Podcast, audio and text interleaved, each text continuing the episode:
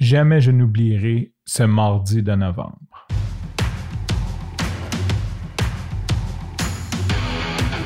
Il aime le code. Il faut que la communication soit codée, mais de façon claire et transparente. La rigidité, c'est pas pour nous. Mon nom est Francis parent et vous écoutez le Sandro Show. Mais le plus important, c'est qu'il est bélier. Ce soir, j'enregistre dans mon bureau. Je peux pas dire mon studio, mais je suis installé avec mon vrai micro, donc c'est pas un épisode sur mon cellulaire. Peut-être que tu entends la différence de son. Juste, c'était la vibe. J'ai rebranché mon micro pour faire un meeting Zoom euh, aujourd'hui ou hier et je me suis dit, ben pourquoi pas? J'ai envie de, refaire le vrai setup du Centro Show, celui où je parle dans un micro. Avant d'aller dans le sujet que je veux te parler aujourd'hui, je veux juste aviser, je veux faire un disclaimer, je veux faire un avertissement avant de commencer. Si, supposons, là, ce matin, tu t'es dit, hey, je fais pas super bien, je vais écouter Santro, puis ça va me donner de l'énergie, je te conseillerais de changer d'épisode. Euh, c'est pas. C'est un épisode que tout, tout l'hiver, j'ai pensé, je me suis dit, OK, ça, je veux l'enregistrer sur le Santro Show, malgré que j'ai pas fait d'épisode et tout, parce que je pense que c'était une première pour moi. Je sais pas si c'était une première, mais ça m'a marqué. En fait, euh, en novembre dernier, ce qui est arrivé, c'est que mon fils était malade et je l'ai gardé à la maison. Henri était malade et je l'ai gardé à la maison. En soi, ça n'a pas grand-chose, sauf que tout le contexte mis alentour a fait que ça a été une journée difficile pour moi, puis comme inoubliable dans ce sens-là, je me sentais vraiment, euh, je dirais, démuni. Euh, c'est le mot qui me vient en tête, même si je sais que j'ai plein de ressources, je veux dire consciemment, je sais que je ne suis pas démuni, mais on dirait que le contexte a fait que je me suis senti vraiment sans ressources cette journée-là. Puis c'était un drôle de feeling, c'est un feeling qui n'était pas super agréable, ça fait partie de l'expérience humaine, mais j'ai envie de le documenter. Fait pour remettre en contexte, mois de novembre, ça fait deux mois que je suis séparé, grosso modo, peut-être deux mois et demi. Euh, ça devait être fin novembre parce qu'il neigeait cette journée-là pour ajouter à tout.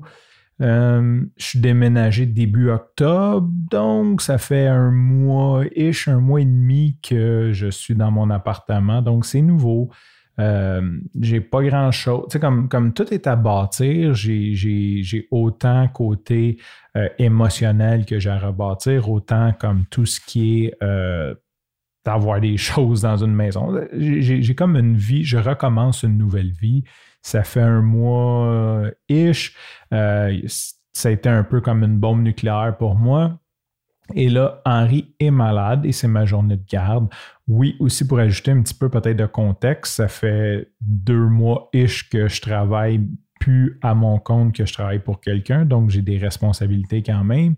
Euh, pas que j'en avais pas avant, mais j'ai peut-être j'ai quand même une flexibilité chez Gros, mais j'avais peut-être pas la flexibilité. Donc, tout ça mis ensemble, euh, Henri se sent pas bien, je le garde à la maison. Et là, quelques semaines avant, vu que j'ai une nouvelle maison, je suis allé à la pharmacie et j'ai acheté tous les médicaments possibles pour les enfants. Euh, j'ai quand même, j'étais quand même bien organisé, fait que j'avais du Benadryl, du Claritin, toutes sortes de trucs. Cela dit, le Tylenol, le Tempra était backorder partout, pénurie. J'imagine, on était comme fin de la COVID, je ne sais pas, supply chain, whatever, la bullshit qui, qui. Donc, il n'y avait pas de, de Tylenol ou de Tempra pour enfants à pharmacie. J'ai fait trois endroits.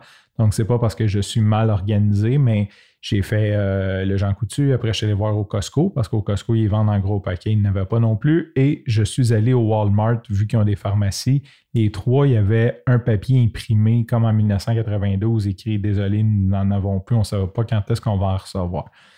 Donc, j'ai pas de tempra. Henri fait de la fièvre. Il, neige dehors. Il est vraiment amorphe. Euh, j'ai du travail à faire pour la job.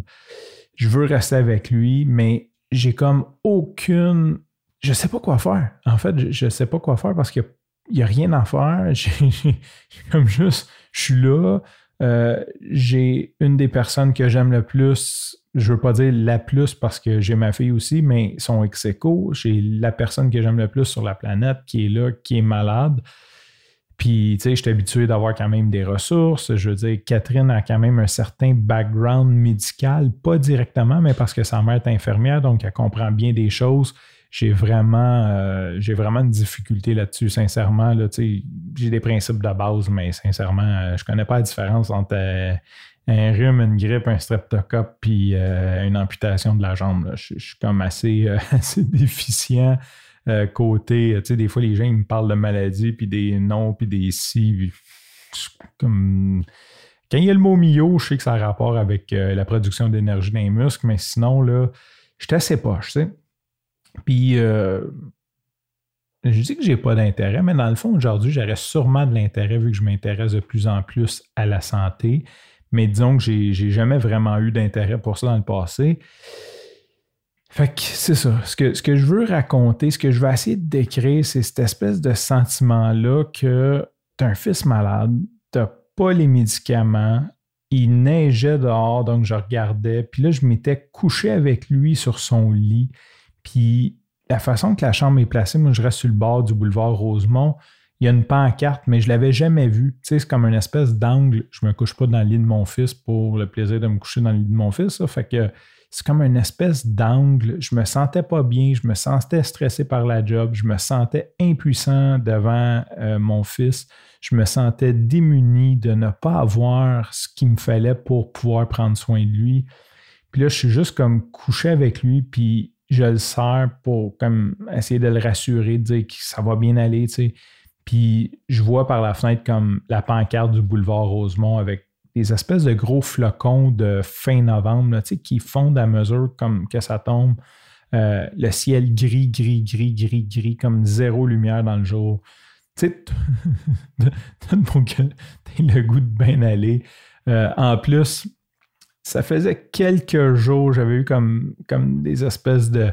Je reviendrai peut-être là-dessus sur un autre podcast. je ne veux, pas, veux pas trop m'étaler, mais disons que émotivement, ça avait été dur d'un dernier jour. Euh, j'ai eu des, nouvelles euh, de Catherine, de mon ex, puis tout était rough. Puis là, je, dis à mon gars, je dis, écoute, faut, faut faire de quoi? on va aller euh, à la pharmacie ou je sais pas, là, il faut, on, va aller, on va au moins aller à la pharmacie voir s'ils peuvent nous trouver quelque chose ou s'ils ont du Tylenol comme pour enfants, mais en arrière du comptoir, s'il n'y en aurait pas. Peut-être qu'ils peuvent nous en prescrire. Euh, vu qu'il n'y en a pas ses tablettes. Puis il est wise le kid, il avait 5 ans. Il regarde, il dit Pourquoi on se déplacerait? Il dit Commande-les, man. Je dis quoi? Il dit ouais, il dit Bon, te le livrer. J'ai jamais pensé à ça.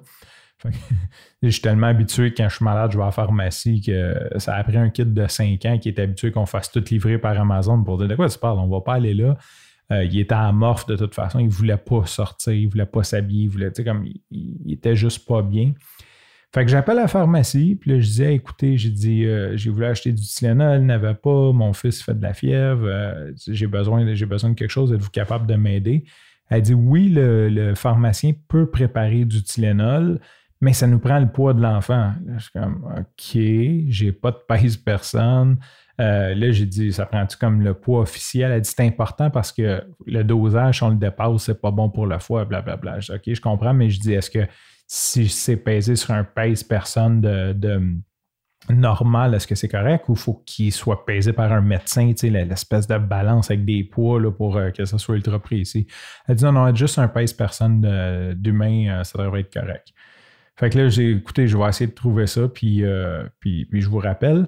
Puis si tu as suivi un petit peu dans les épisodes d'avant, une des choses qui m'a beaucoup aidé avec mon poids, c'est d'arrêter de me peser pour la simple et bonne raison que le chiffre me mettait un stress et ce stress-là me créait euh, toutes sortes de patterns. J'ai un trouble de, compulsion alimentaire et le chiffre était au final beaucoup plus négatif pour moi de regarder un chiffre sur une balance que de juste dire OK, mon objectif c'est de me sentir bien dans ma peau. Fait que là, quand tu fais des choix d'être minimaliste et que tu as besoin de quelque chose en même, tu es comme OK, mais heureusement, ça s'est bien fini. J'ai euh, deux voisins extraordinaires, mais cette fois-là, c'est Bertrand euh, qui, m'a aidé. J'ai demandé à Bertrand, j'ai envoyé un message texte, j'ai dit, j'ai dit, c'est-tu un pèse personne? Je suis comme juste Henri malade, puis ça y a fait plaisir, il est descendu, j'ai pèsé Henri. J'ai appelé la pharmacie, ils sont venus me livrer ça. La fille m'a avisé qu'elle allait avoir des frais de livraison. Puis j'étais comme, whatever, combien ça coûte? Genre, fait juste venir me livrer ça. Comme,